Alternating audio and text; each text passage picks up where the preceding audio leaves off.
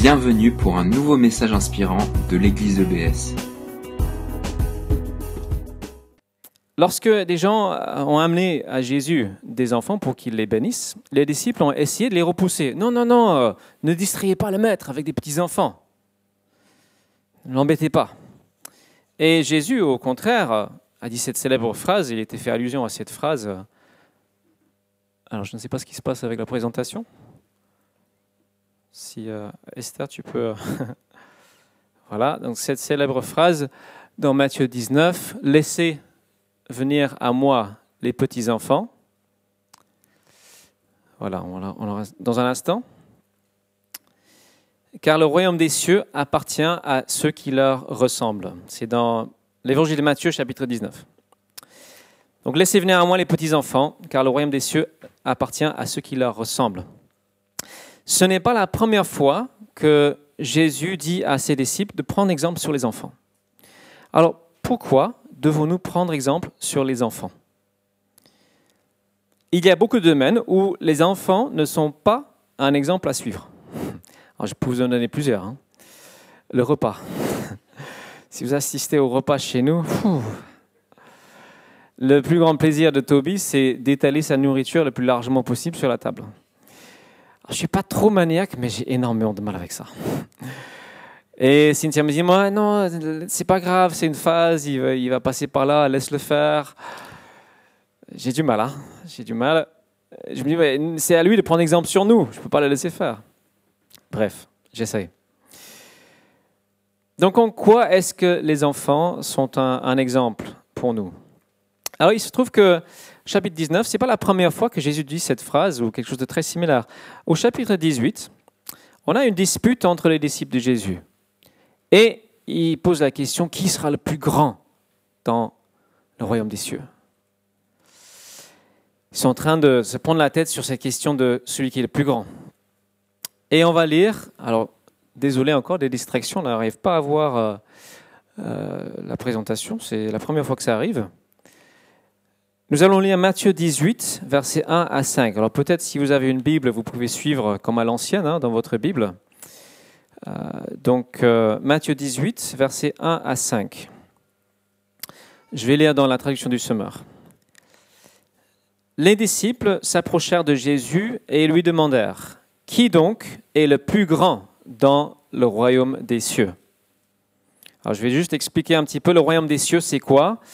On dit parfois royaume de Dieu. C'est le domaine de Dieu. C'est là où Dieu règne, là où il est, là où il gouverne.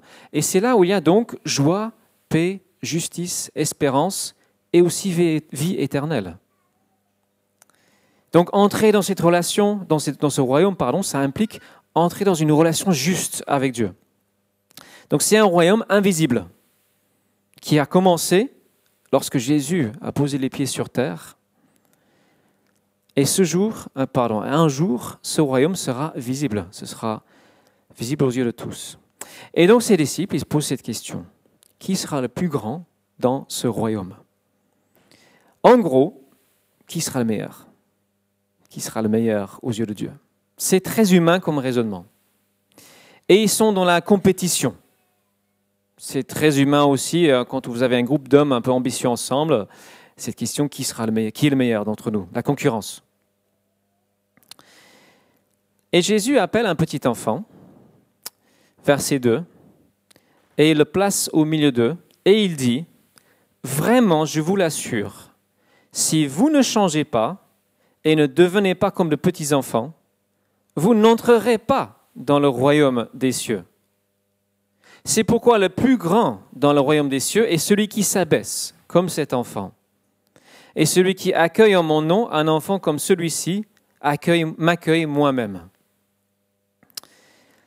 Alors, les disciples sont en train de suivre Jésus et ils pensent qu'ils sont déjà dans le royaume de Dieu. Et Jésus leur dit, ben, vous n'y êtes pas. Si c'est ça votre raisonnement, vous n'êtes pas dans le royaume. Vous devez passer par un changement radical qui va changer radicalement votre façon de penser. Ah, bravo l'équipe. On peut les applaudir. Voilà leur façon de penser actuelle doit changer. Et ce à quoi Jésus les appelle, c'est à une humilité totale. Un petit enfant peut avoir toutes sortes de défauts, mais l'orgueil ne fait pas partie des défauts d'un enfant. Quand il est tout petit, il sait très bien qu'il ne sait pas grand-chose. C'est instinctif. Et il sait très bien que ses parents savent mieux que lui. Et ça se voit, et il passe par cette phase des pourquoi. Mais papa, pourquoi? Maman, pourquoi? Pourquoi? Pourquoi? Parce qu'il sait bien que les parents, normalement, ont la réponse. Lui, non. Et bien sûr, c'est un tel point, euh, parfois les parents ils abusent de cette confiance, voire crédulité de leurs enfants. L'histoire du Père Noël repose sur cette euh, crédulité enfantine. Alors ça commence à changer vers l'adolescence, hein. voire un peu avant. Et Jésus enseigne que par rapport à Dieu, nous sommes tous des, même pas des bébés, des rien du tout. Rien du tout. Et il dit que l'être humain doit mettre de côté toute forme d'orgueil s'il veut entrer dans les choses de Dieu. Le problème, c'est que l'orgueil est un vice extrêmement difficile à repérer parce que c'est une forme d'illusion.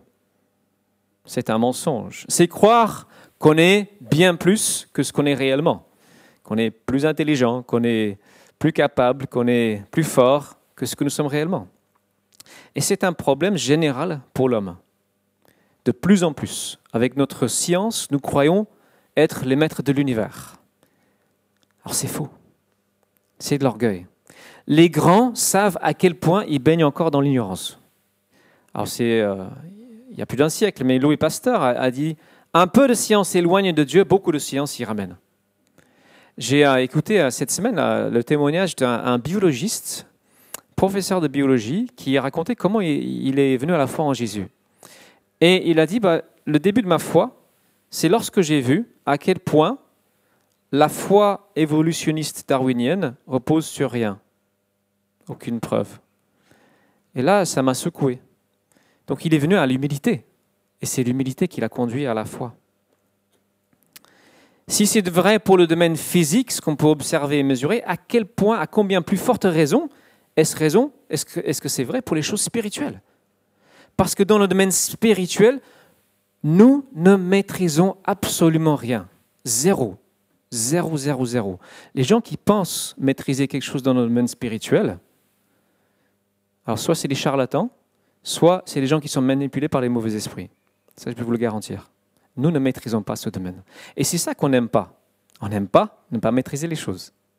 J'ai eu une discussion euh, au début de l'été, j'étais avec Betty, on était au lac, euh, au Bagarzé, juste derrière, on, rencontrer les gens et, on a discuté avec deux jeunes filles, des étudiantes, sur Dieu, la foi, etc.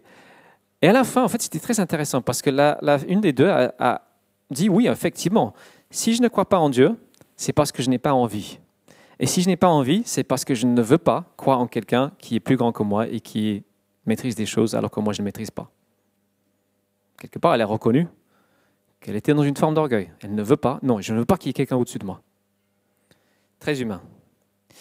Et donc Jésus nous appelle non pas à abandonner notre intelligence, mais à reconnaître ses limites. Et la démarche la plus intelligente que vous pouvez avoir face à Dieu, c'est de vous abaisser devant lui et de lui faire une entière confiance. Et aujourd'hui, vous savez, on parle de différentes formes d'intelligence. On parle d'intelligence. Alors, le classique, c'est le raisonnement logique. C'est ce qu'on met en avant à l'école. Mais on parle d'intelligence émotionnelle, intelligence kinésique, intelligence. Euh, euh, je ne sais plus les autres formes d'intelligence, mais il y en a plusieurs. Il y a aussi une intelligence spirituelle. C'est une forme d'intelligence. Où est-ce que cette intelligence commence? À partir du moment que tu reconnais et que tu acceptes que Dieu est infiniment plus intelligent que toi. C'est ça le début de la foi. Ça ressemble un peu à ce que notre société appelle le lâcher-prise.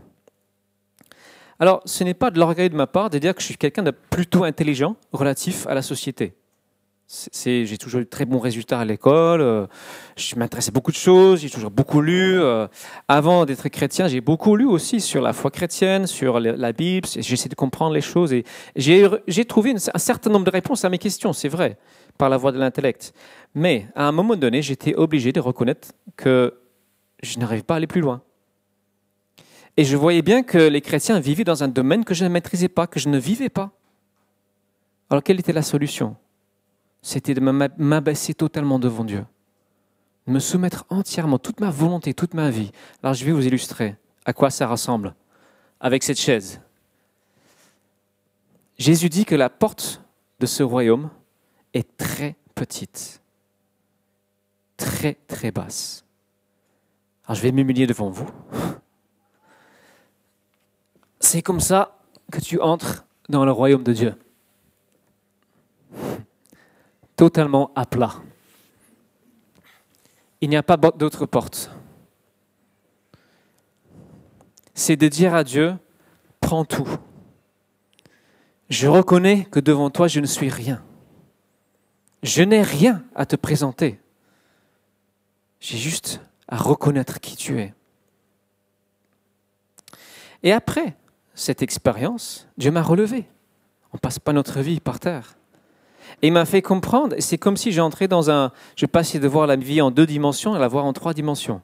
Les choses ont pris une couleur, une clarté, une profondeur totalement nouvelle.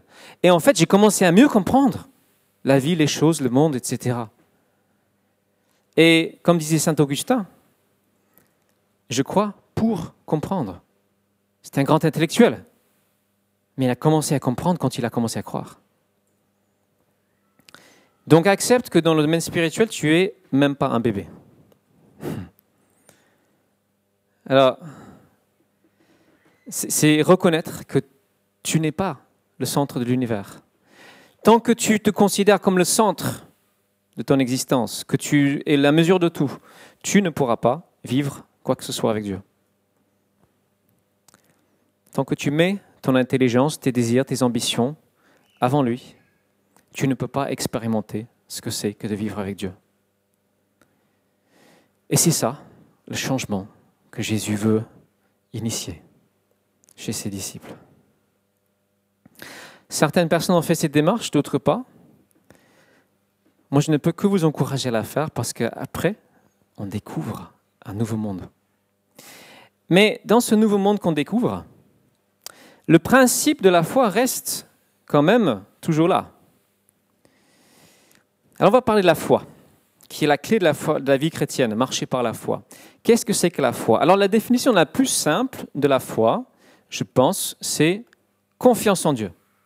Foi, se fier, confiance en Dieu. Donc, il ne s'agit pas d'une sorte d'optimisme aveugle, il ne s'agit pas non plus d'une insouciance irresponsable, il ne s'agit pas non plus d'une vague, une sorte de lâcher prise. Il y a, c'est dirigé vers Dieu. Et donc, on peut dire que la foi est le contraire du souci.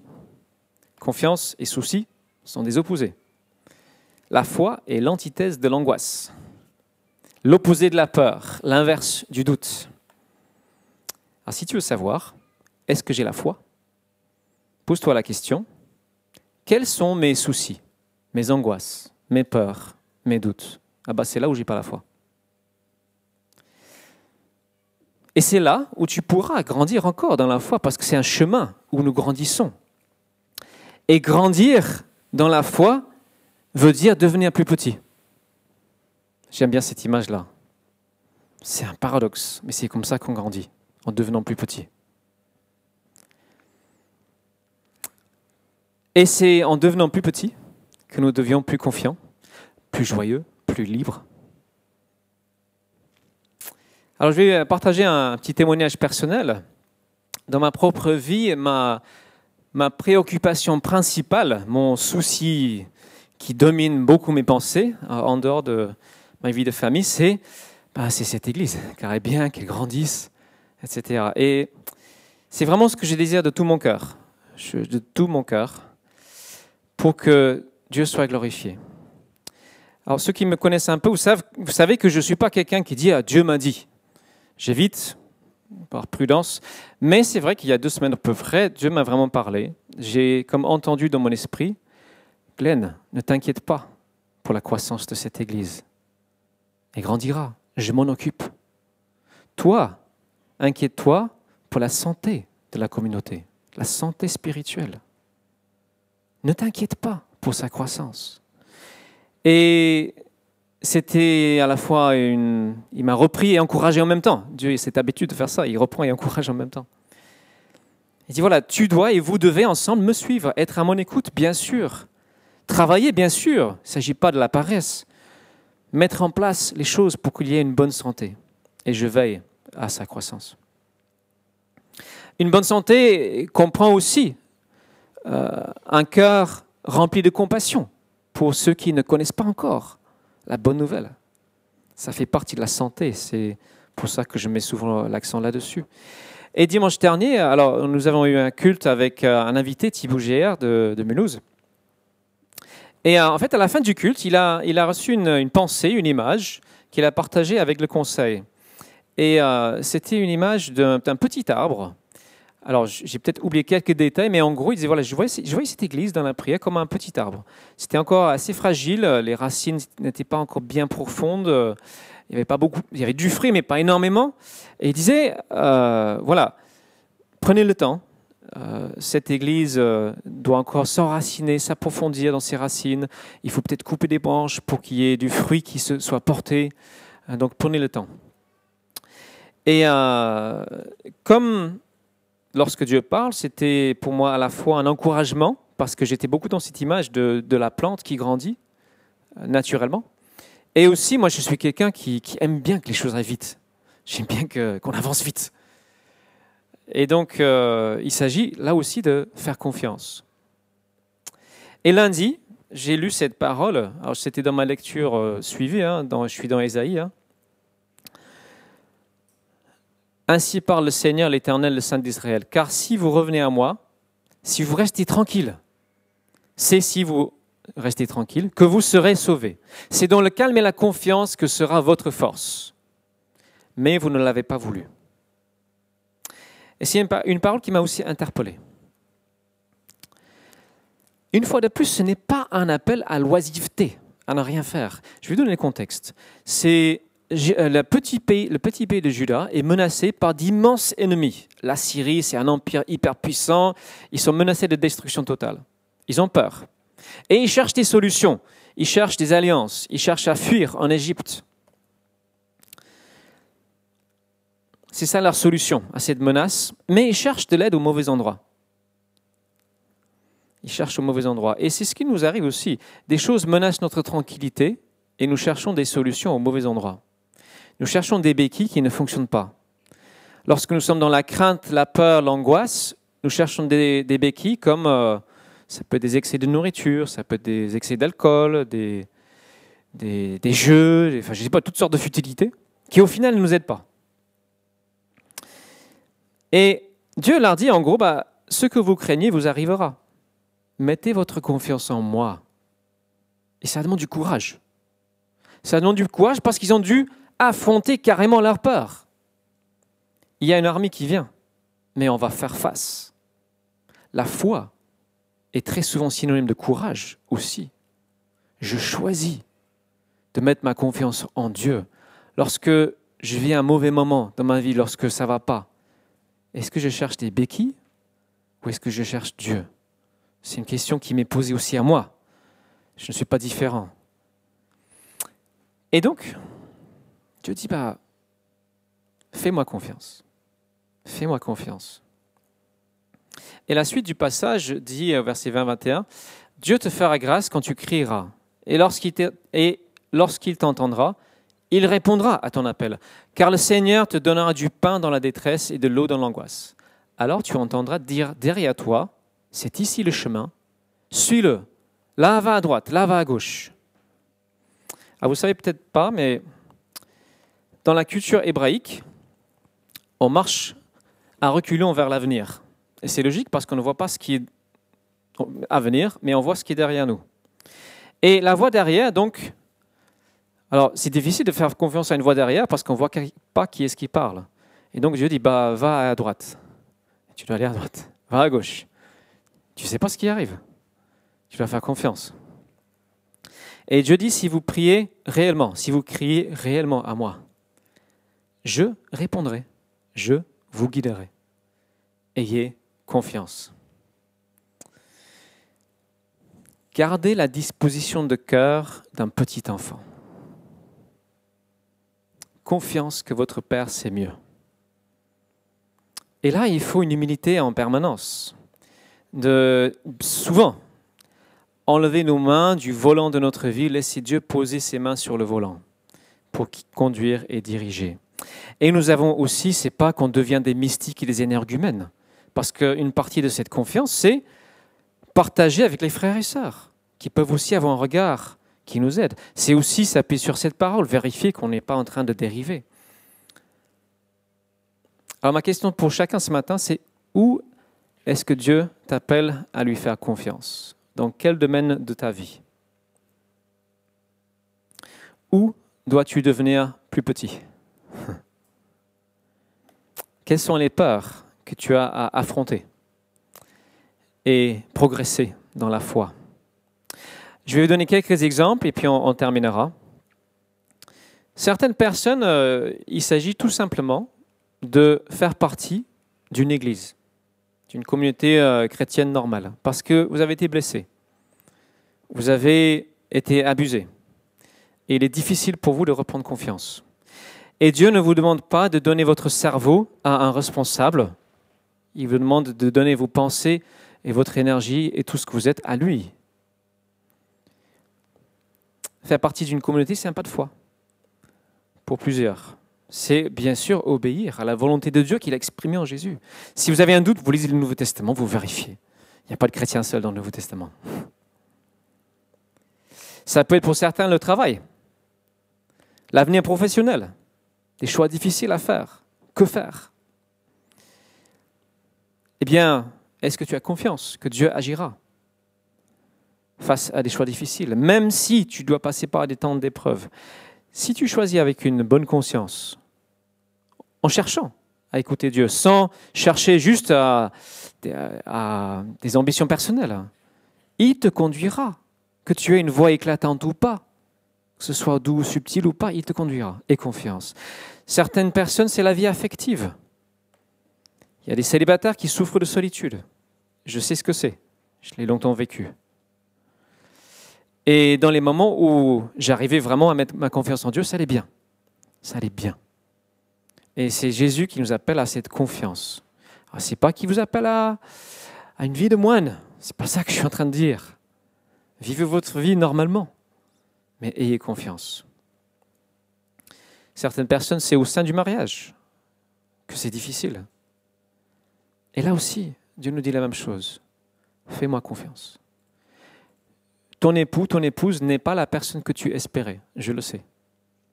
Tu n'es pas non plus la personne qu'elle espérait, qu'il espérait. Mais fais-moi confiance. Imite ma fidélité. Je suis fidèle, sois fidèle également. Parle avec vérité et avec beaucoup d'amour de ce qui est compliqué dans votre couple. Bien sûr, mais gardez cette disposition de confiance. Alors, je pourrais prendre plein de domaines. Hein, les études, qu'est-ce que je vais faire, les finances, c'est compliqué, les enfants, ils ne sont pas obéissants. Il y a plein de rires. Les petits-enfants, ça peut être votre emploi du temps, la maladie. Voilà, tout plein de choses. Ça peut être des émotions que vous n'avez pas à dominer, la, dépression. Ça peut être euh, toutes ces choses. Et dans toutes ces choses, pour nous qui sommes croyants, Dieu nous demande de grandir en confiance. De grandir en confiance. D'avoir cette disposition de cœur. Et vous savez, on a tous, je pense, cette petite voix irritante dans notre tête qui dit Ah, ça ne marchera pas. non, non, non, non, ça n'ira pas. On l'a tous. Et on doit apprendre à la faire taire. Ce n'est pas vrai. Ce n'est pas vrai. Dieu a promis, Dieu est fidèle. Je choisis de faire confiance à Dieu. Et sache que ta confiance sera récompensée. Alors quand? Ça, je ne sais pas. C'est Dieu qui va décider. Mais il répondra. J'aimerais inviter Marilyn pour un petit témoignage qu'elle a vécu euh, récemment. Et puis on, terminera notre culte.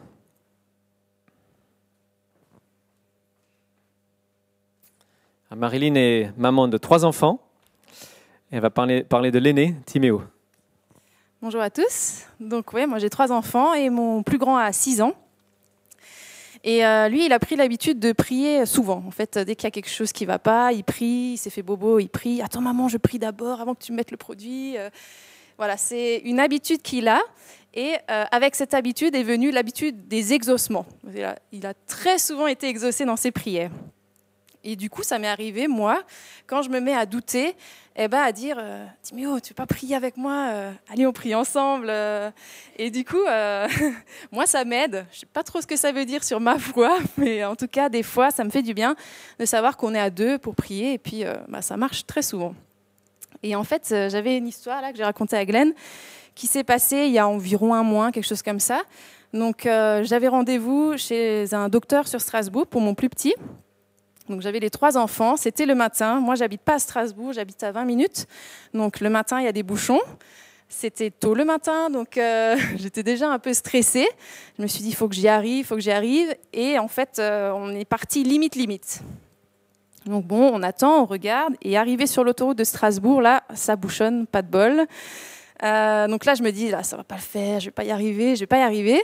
Et donc je commence à prier. Je dis, allez, euh, Seigneur, euh, enlève les bouchons, on te fait confiance. Et bon, je doute un peu, donc je, demande à Timéo, Timéo, allez prier avec moi, on va y arriver tous les deux. T'as vu les bouchons, faut qu'on arrive là à l'heure. Et donc il prie. Et donc, je suis rassurée, mais deux minutes après, je suis toujours dans les bouchons. Et je me dis, purée, je vais pas y arriver ça va pas le faire. Et, il m'entend en fait. Il m'entend dire ah non c'est pas possible, il y a encore toutes ces voitures. Et il me dit mais maman, mais, mais pourquoi tu t'inquiètes? On a prié à Jésus, Jésus il va s'en occuper. Tout ça comme ça. Et là moi je me dis waouh, tout simplement il me dit ça. Et je me dis mais c'est vrai là, tu te fais reprendre par ton fils de 6 ans. Euh, qui lui bah, a une foi d'enfant comme, euh, comme on a parlé Glenn. En fait, il doute pas. Quand lui il demande, il doute pas. Il sait que Dieu va agir. Et moi, bah, je doutais, et je pense que ça nous arrive beaucoup en tant qu'adultes. On, commence à intellectualiser les choses. Ah non, bah, regarde toutes ces voitures. Il n'a pas fait attention aux circonstances. Lui, il n'a pas vu les voitures. Il a vu, ben, j'ai prié, euh, c'est dans les mains de Dieu, et ben, il va, nous amener à l'heure. Et c'est ce qu'il a fait. Deux minutes après, les bouchons se sont euh, On est arrivé juste à l'heure, on a même encore une place devant, on a prié pour aussi, hein, toujours. Euh, et, voilà, on est arrivé, on est rentré dans le cabinet, la, dame d'avant venait de partir, on est rentré tout de suite, même pas besoin d'attendre avec le petit, c'était parfait. Merci Marilyn. Jésus nous interdit le souci. C'est interdit. Pas facile d'obéir, hein c'est pas facile. Je vous le dis, c'est pas facile, mais c'est un bon chemin. Paul, aussi l'apôtre, il, écrit à l'église euh, de Philippe Ne vous inquiétez de rien, mais en toute chose, exposez vos demandes à Dieu en lui adressant vos prières et vos supplications. Ça, c'est ce qu'il faut faire, s'adresser à Dieu jusqu'à ce que la confiance vienne, jusqu'à ce que ça vienne. Alors, la paix de Dieu, qui surpasse tout ce qu'on peut concevoir, gardera votre cœur et votre pensée sous la protection de Jésus-Christ. Et c'est bien sous la protection de Jésus-Christ. Ce n'est pas sous la protection d'un Bouddha, d'un Mahomet, d'un gourou quelconque. C'est sous la protection de ce, ce Fils de Dieu absolument unique, celui qui est venu se faire homme sur la terre, celui qui est le centre de l'histoire, celui seul qui a sacrifié sa vie pour toi. Il n'y en a pas d'autre. Aucun autre sur terre n'a sacrifié sa vie entièrement pour toi, à part lui. Alors tu peux lui faire confiance, parce que c'est le plus grand sacrifice qu'on puisse imaginer. Et donc il te demande d'avoir cette démarche-là, une démarche de le suivre d'un cœur confiant, t'appuyant non pas sur ta propre intelligence, mais sur ton Seigneur. Et j'aimerais inviter maintenant euh, le groupe de louanges à, revenir.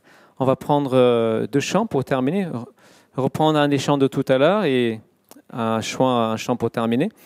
Et j'aimerais demander à, Alors, je n'ai pas prévenu, je suis désolé pour l'équipe prière. J'aimerais offrir la possibilité de prier. Si ce message vous a interpellé, et vous vous dites, oui c'est vrai, j'aimerais vraiment avoir une démarche de confiance. Est-ce que quelqu'un peut m'entourer et m'aider dans cette démarche? Que ce soit une toute première fois, que ce soit la dix millième fois pour quelque chose de spécifique, si je peux inviter l'équipe prière, ceux qui sont disponibles en tout cas, à venir devant ici. Euh, voilà, il y a Cathy, euh, il y a peut-être Gilles, je ne sais pas qui d'autre est disponible encore, Elda, Marilyn, si tu es libre. Voilà, et pendant ce premier chant, si vous voulez que quelqu'un prie avec vous, venez devant, osez, faites un pas de foi. Ce sera peut-être un premier. Et demandez à ce qu'on prie pour vous, qu'on vous accompagne dans cette démarche. Je vais prier. Pendant ce temps de prière, on va chanter tout doucement euh, Jésus soit le centre. Seigneur, merci pour ta parole, elle nous interpelle. Moi, elle m'interpelle et elle me corrige. Et je te remercie Seigneur parce que tu es bon, tu es patient, tu es un bon berger, tu aimes chaque personne dans cette salle d'un amour inconcevable. Et nous pouvons te faire confiance. Je te bénis Seigneur et je te demande de me pardonner toutes les fois où je ne le fais pas, où je choisis de m'appuyer sur mes propres forces, sur ma propre intelligence. Je te prie de, de m'aider, de nous aider chacun à, marcher d'un pas léger, confiant, main dans la main avec toi. Je prie que ton esprit vienne maintenant à nos côtés, en nous, pour nous convaincre, pour nous convaincre de ta vérité à toi, pour nous aider à entrer pour la première fois ou encore plus pleinement dans ce royaume, dans ce lieu où tu es. C'est en ton nom Jésus que je prie. Amen. Merci d'avoir écouté notre podcast. Pour plus d'informations sur l'Église EBS, rendez-vous sur le site internet www.église-ebs.com.